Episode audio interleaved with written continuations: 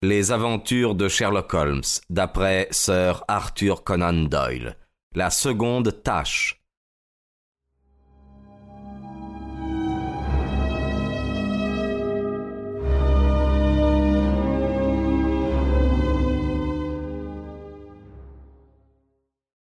Le Premier ministre quitta le canapé. Ce que vous dites là est très logique, monsieur Holmes. Je sens en effet que le résultat de cette affaire nous échappe. Admettons, pour la discussion, que la lettre ait été volée par la femme de chambre ou le valet. Ce sont de vieux et de loyaux serviteurs.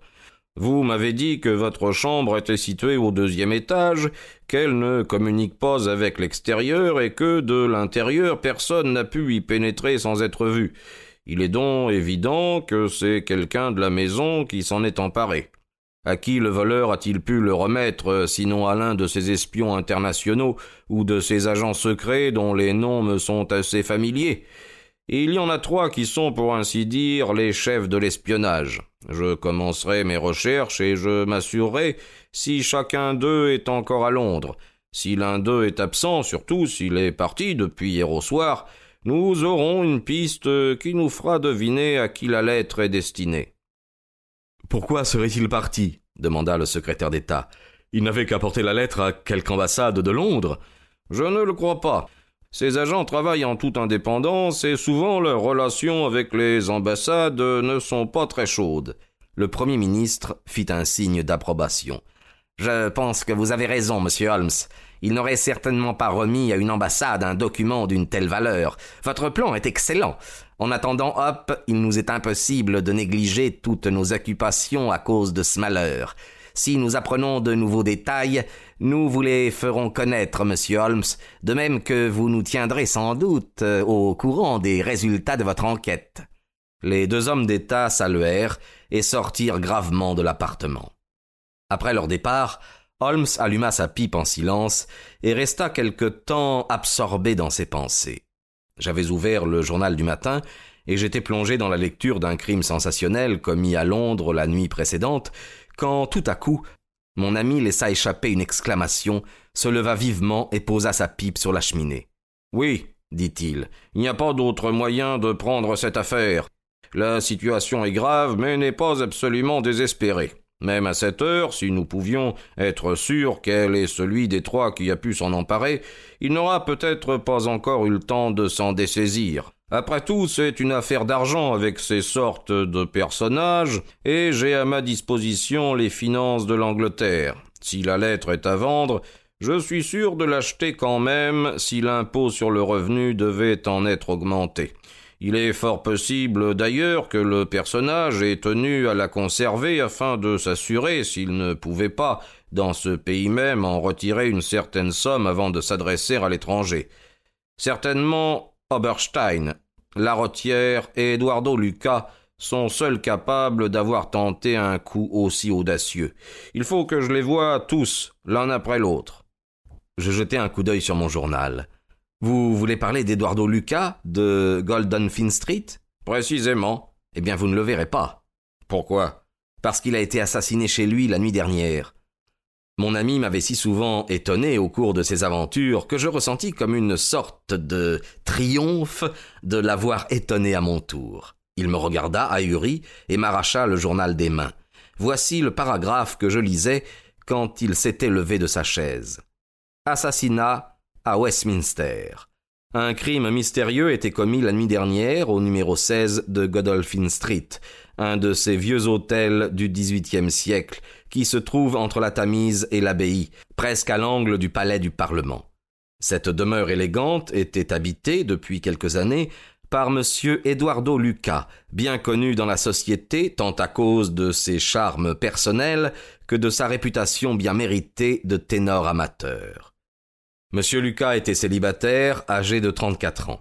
Il avait à son service une femme de charge d'un certain âge, Mrs. Pringle, et un valet de chambre, le sieur Mitton. Celle-ci a l'habitude de se retirer de bonne heure dans sa chambre, située sous les combles. Le valet de chambre avait eu la soirée libre et l'avait passée à Hammersmith chez un ami. Monsieur Lucas se trouvait donc seul à partir de dix heures. Que se passa-t-il alors? On n'a pu encore l'établir, mais à minuit moins un quart, le constable Barrett, descendant Godolphin Street, remarqua que la porte de la rue était entr'ouverte. Il frappa, mais ne reçut pas de réponse. Apercevant de la lumière dans une des pièces du rez-de-chaussée, il entra dans le vestibule et frappa de nouveau sans résultat. Il poussa donc résolument la porte de l'appartement et entra. La pièce était dans un désordre complet, le mobilier déplacé, une chaise à terre. Au milieu, à côté d'elle, et tenant encore un des montants de sa main, était étendu le malheureux locataire de l'hôtel. Il avait reçu un coup de poignard au cœur. La mort avait dû être instantanée. L'arme qui avait servi au crime était un poignard indien recourbé qui avait été enlevé à une panoplie d'armes orientales apposées sur l'un des murs. Le vol ne semble pas être le mobile du crime, car aucun des objets de valeur renfermés dans la pièce n'a été enlevé.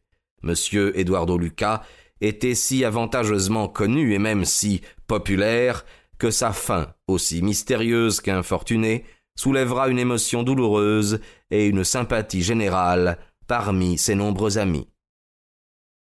Eh bien, Watson, que dites-vous de cela? demanda Holmes après un silence. C'est là une coïncidence extraordinaire.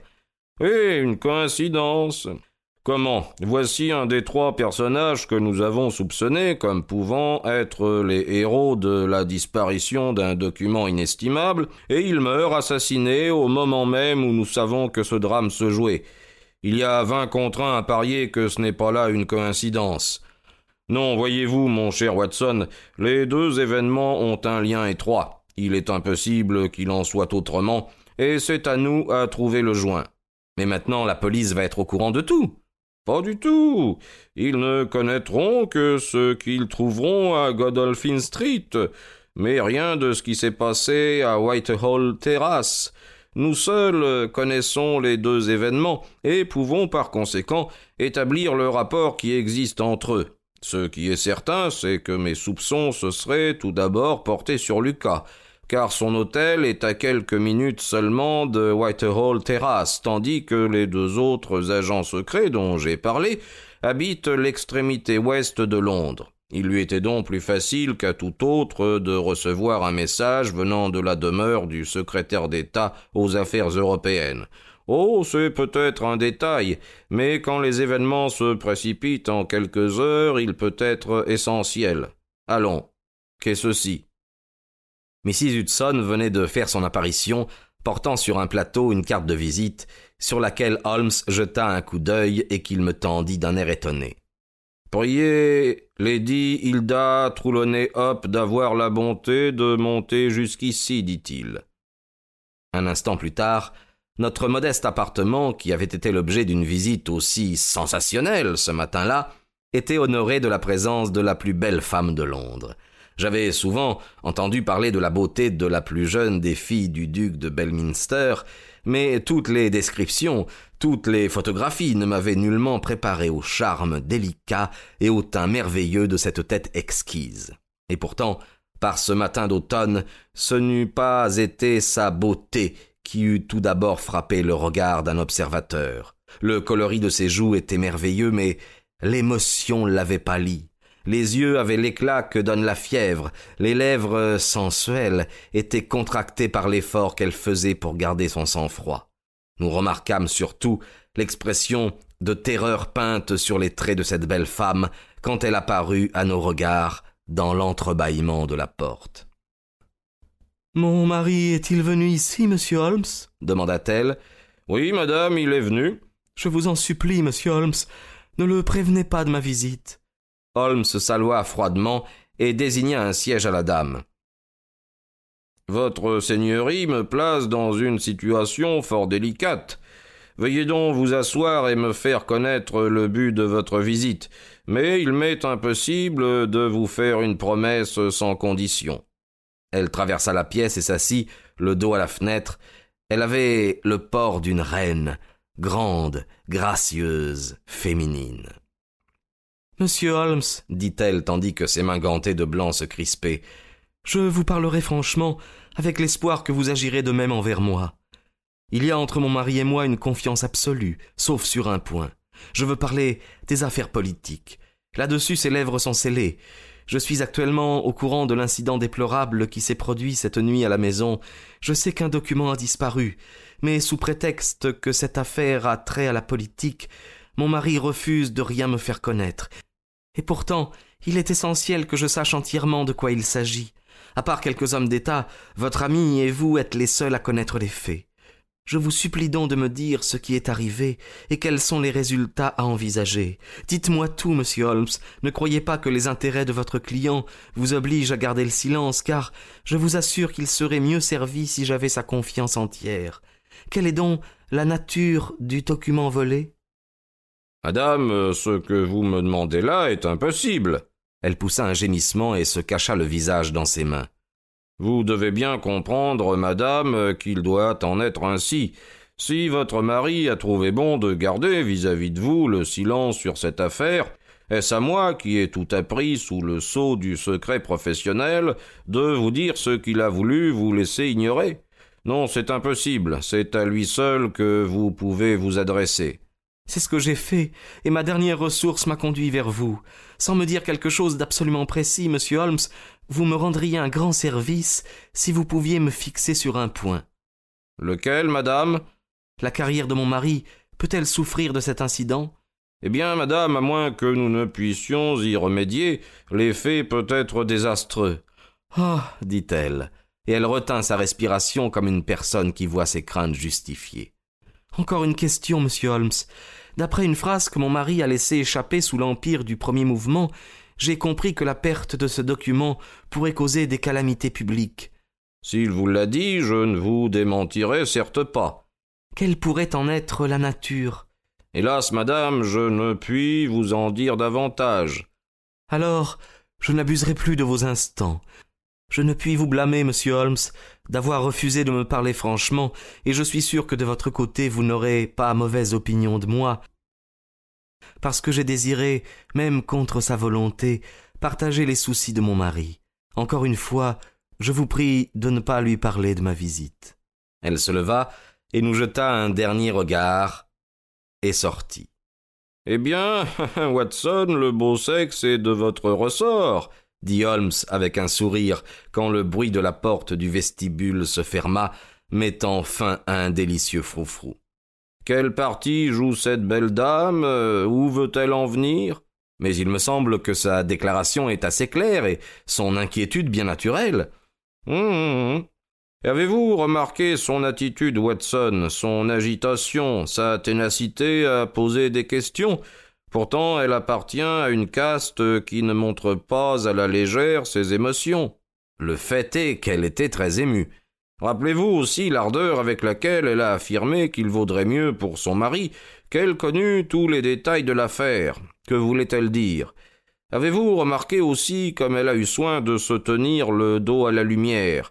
Elle ne voulait pas qu'on pût lire ses impressions sur son visage.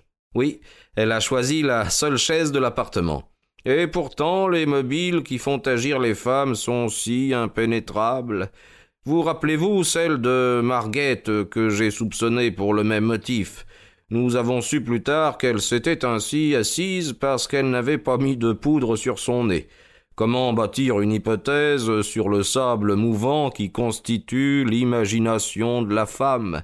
Leurs actions les plus banales pouvant se rapporter aux choses les plus graves, leurs actes les plus extraordinaires peuvent dépendre d'une épingle à cheveux ou d'un fer à friser.